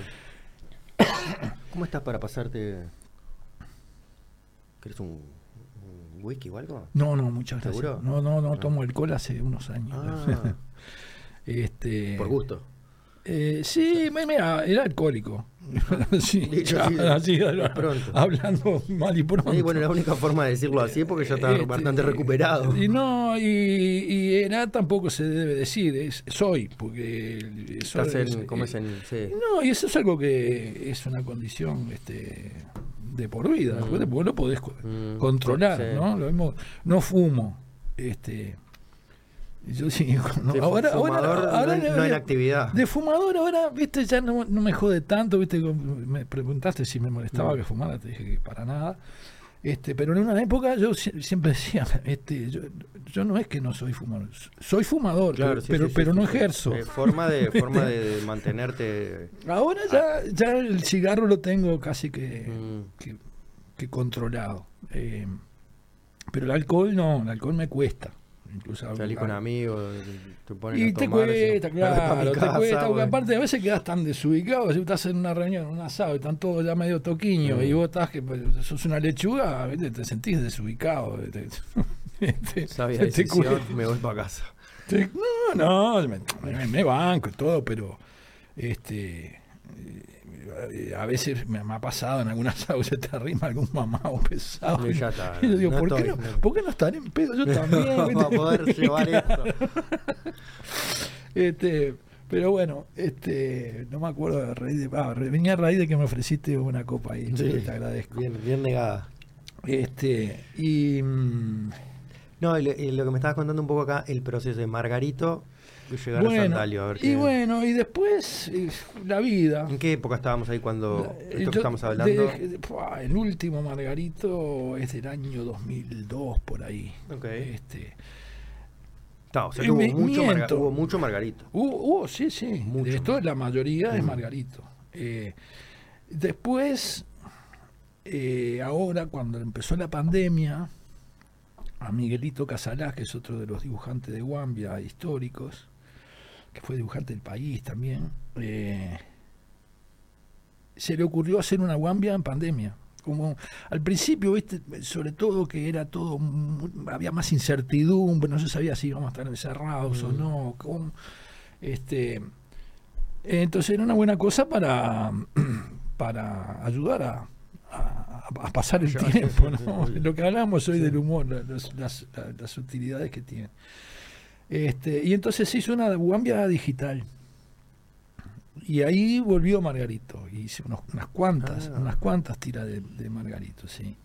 Eso Este- ahora, ahora. Ah, y eh, cuando empezó la Sí. pandemia, Dos, duró un años. tiempo, duró, yo qué sé, seis meses habrá durado. Después medio se fue de- deshilachando. Estuvo bueno porque nos sirvió para contactarnos Mm. todos de vuelta y eso, pero este hice unas cuantas cosas, pero que no están acá, obvio, porque esto es anterior.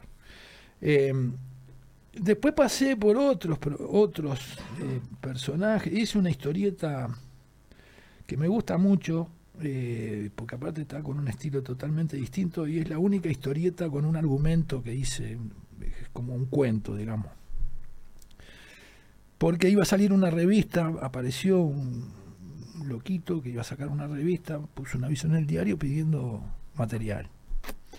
Este, y entonces, bueno, yo armé eso con algo que lo, tenía en la cabeza hacía tiempo, pero que no calzaba. Pará, ¿También ahora medio en pandemia? o- No, no, no. Antes. Esto, uy, no, Ah. esto estoy hablando del año, yo qué sé, 90 y algo.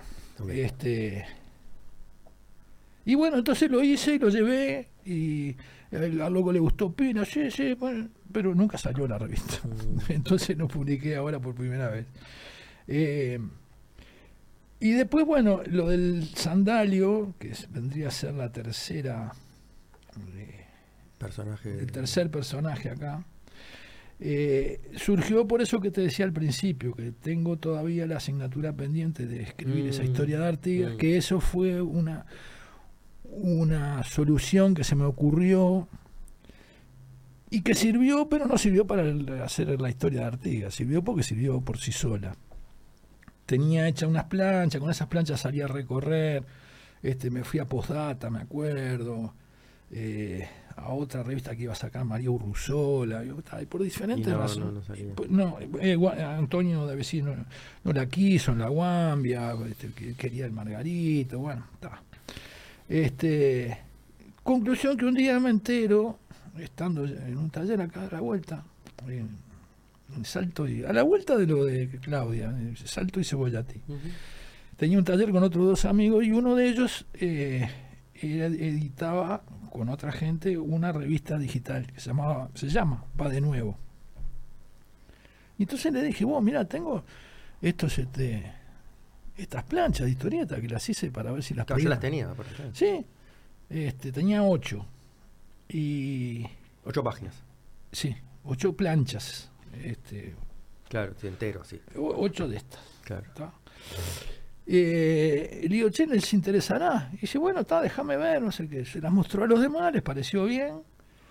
Y le digo, mirá que es hasta agotar stock. Tengo estas Sí, ocho. Pero resulta que cuando se terminaron las ocho, Te pidieron más. No, me- yo me pedí Ah, más. te- ya- Claro, ya me había gustado. claro. Ya me había gustado. Aparte, gustó. ¿viste? Sí. Entonces me entusiasmé. Y seguí, hice una, una cantidad más. Ahí Eh, donde decís esto que te, te, te agarrás fuerte, o sea, el personaje está tan bien hecho que habla por sí solo también. Decís, bueno, este no- loco tiene más para decir. Sí, no es, no es que esté tan bien hecho, es que es auténtico, ¿viste? Tiene, tiene vida propia, Mm. ¿viste? Eh, que eso es, es, es- es difícil de lograrlo y se logra a veces con el tiempo, ¿no? Capaz que es hasta una, una personalidad dentro nuestro, ¿no? Bueno, eh, dicen que los escritores siempre son, eh, todos las- los escritos son autobiográficos, ¿no? De, al- de alguna forma Sí. tienen algo tuyo. Sí. Y debe ser, seguramente. Una Eh. voz ahí que nos, nos habla. Sí, este. Y bueno, y ahí salió ese que fue el último y que un día decidí matarlo. lo maté. Pero lo mataste literalmente. Literalmente. en ¿no? batalla. ¿Cómo Lo, lo mataron de un balazo. Lo mataron sí. de un balazo es Sí, perfecto. era. Dios sí. Lo matan en un, en un viniendo de, de- de la blanqueada, lo matan en un paraje que se llamaba Dos Cruces Puta madre, y se mirá. pasó a llamar Tres Cruces. Imponente. Porque yo, me, porque yo me quería volcar más de lleno este, a las a las artes visuales, ¿viste? Me quería especializar en eso. tal, y- Porque capaz que si te más esotérico, después lo haces este Bueno, podría, podría Post- volver, eso, eso como ¿viste? los superhéroes de hoy. O sea, Exactamente, nos matan y- bueno. ¿De, quiénes serían las otras dos cruces, no? Eso, eso es un misterio. Bueno, y. Pero lo cierto es que decidí matarlo porque por la, historieta me, con- me condicionaba mucho, porque te ocupa mucho la cabeza, este, especialmente cuando es humor. Este, Sí, anda por el mundo y, y va buscando ahí. Sí, yo andaba, pero mirá que iba a un casamiento y Mm. yo iba siempre con una libretita en el bolsillo, porque las ideas te, te aparecen en los momentos más Mm. este, Y te- inesperados. y te parece que te vas a acordar y se te va. se te Eso va. es lo más Entonces curioso. sacaba ¿no? la libretita y anotaba va, lo- por lo menos lo básico para acordarme. Pa- es como cuando te despertás de un sueño, Sí, ¿viste? Te- que te acordás clarito y a los cinco minutos no te acordás más. Te- lo tenés que anotar.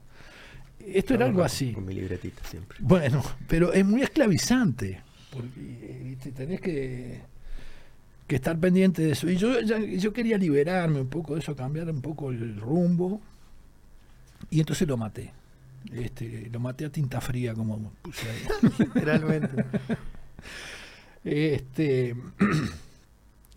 y en realidad después con el arte contemporáneo tampoco prosperé mucho porque si bien me dediqué mucho ahí en el taller de Clever a- hasta incluso a dar clases, eh, eh, es un taller que ya es más clásico. Y, en el arte contemporáneo hay- eh, es, un ambiente, yo no sé si llamarlo cerrado, pero, pero tenés que estar metido y... eh, Sí, sí, sí. Muy atento. A, sí, a atento a- escucharlo, justamente. Ah, esa voz. Sí, y estar muy, muy empapado en, en- en los cambios, en, las- en las, en las cosas que se están estilando y, y tenés que ser parte del ambiente. Y yo eso no lo logré nunca y me, me- me frustré un poco también. este, tal vez por eso ahora me volqué más a la escritura.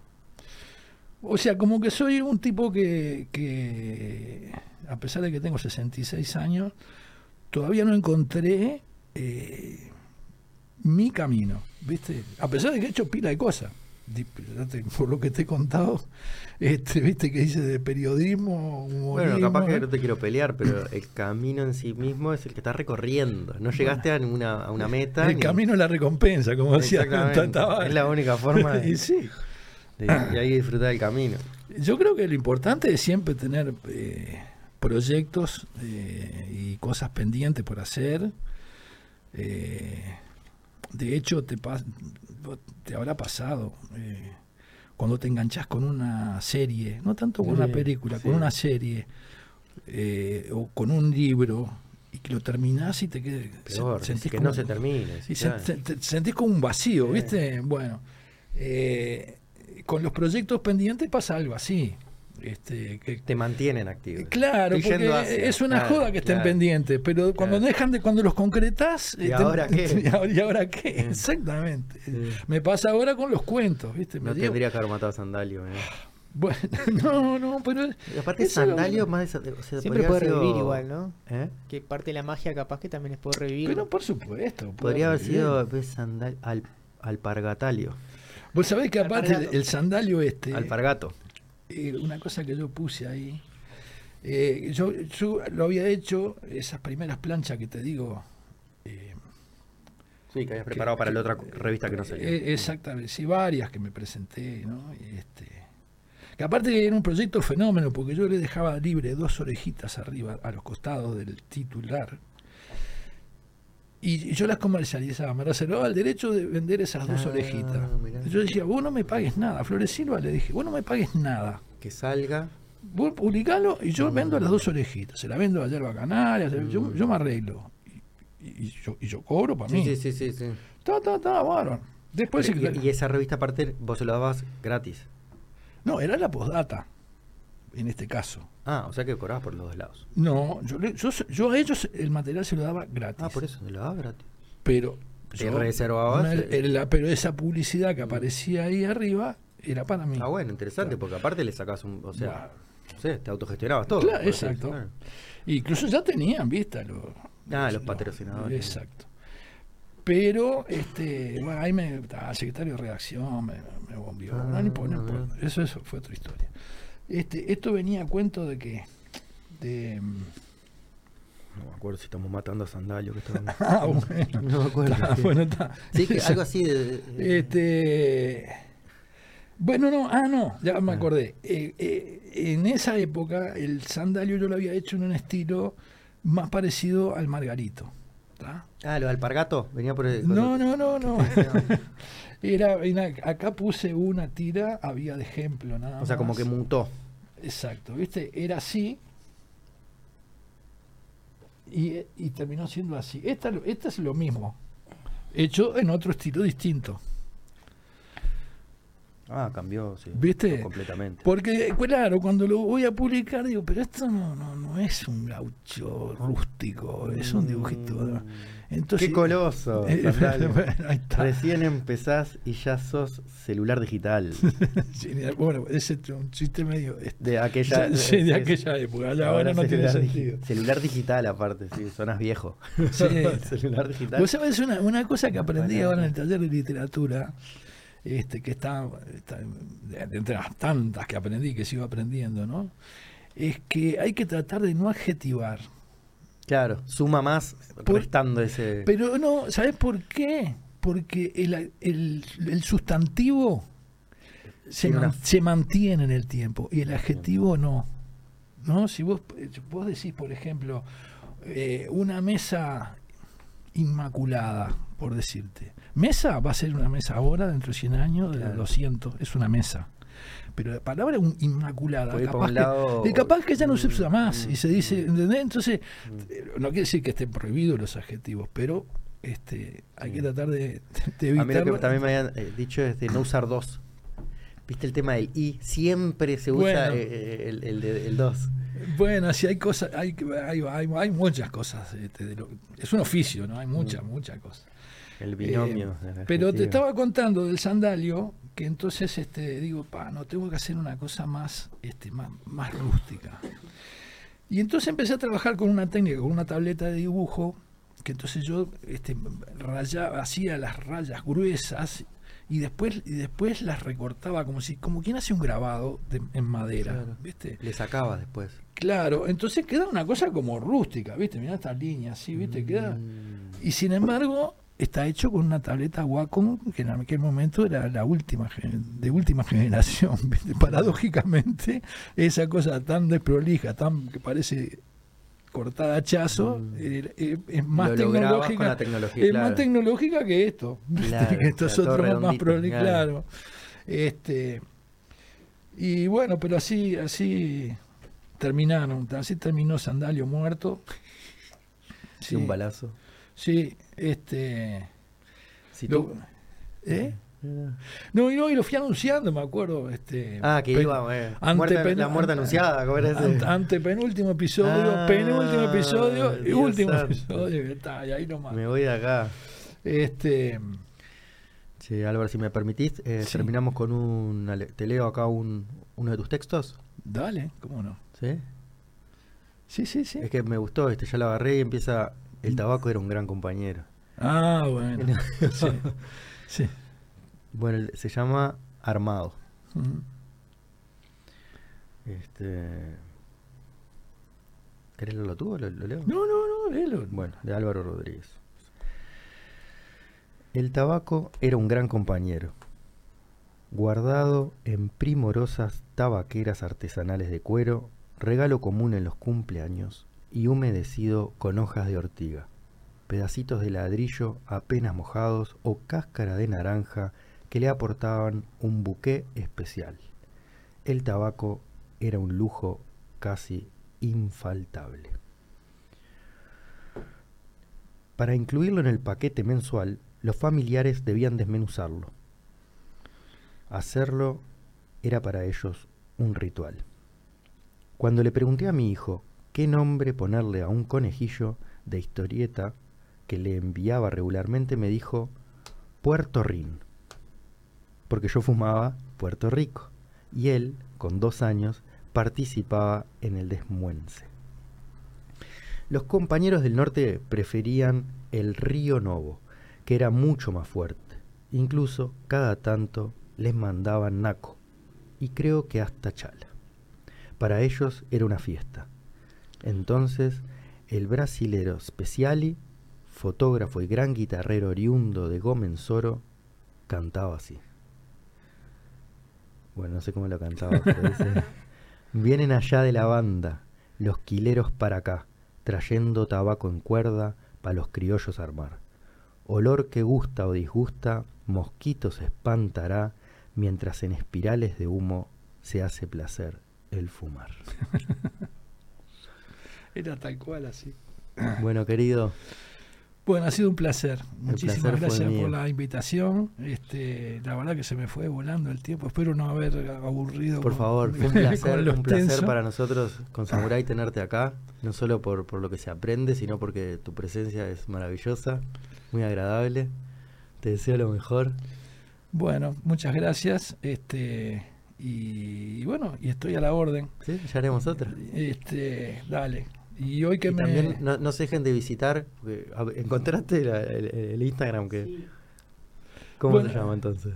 Mira, te dejo un correo. Álvaro Eh, Rodríguez, Arte Playa. Álvaro Rodríguez Arte Playa. Ese es el Ahí Instagram está. y el correo. En el- y en correo es álvaro.rodríguezds arroba gmail.com si alguien me quiere contratar Estamos a la contactar.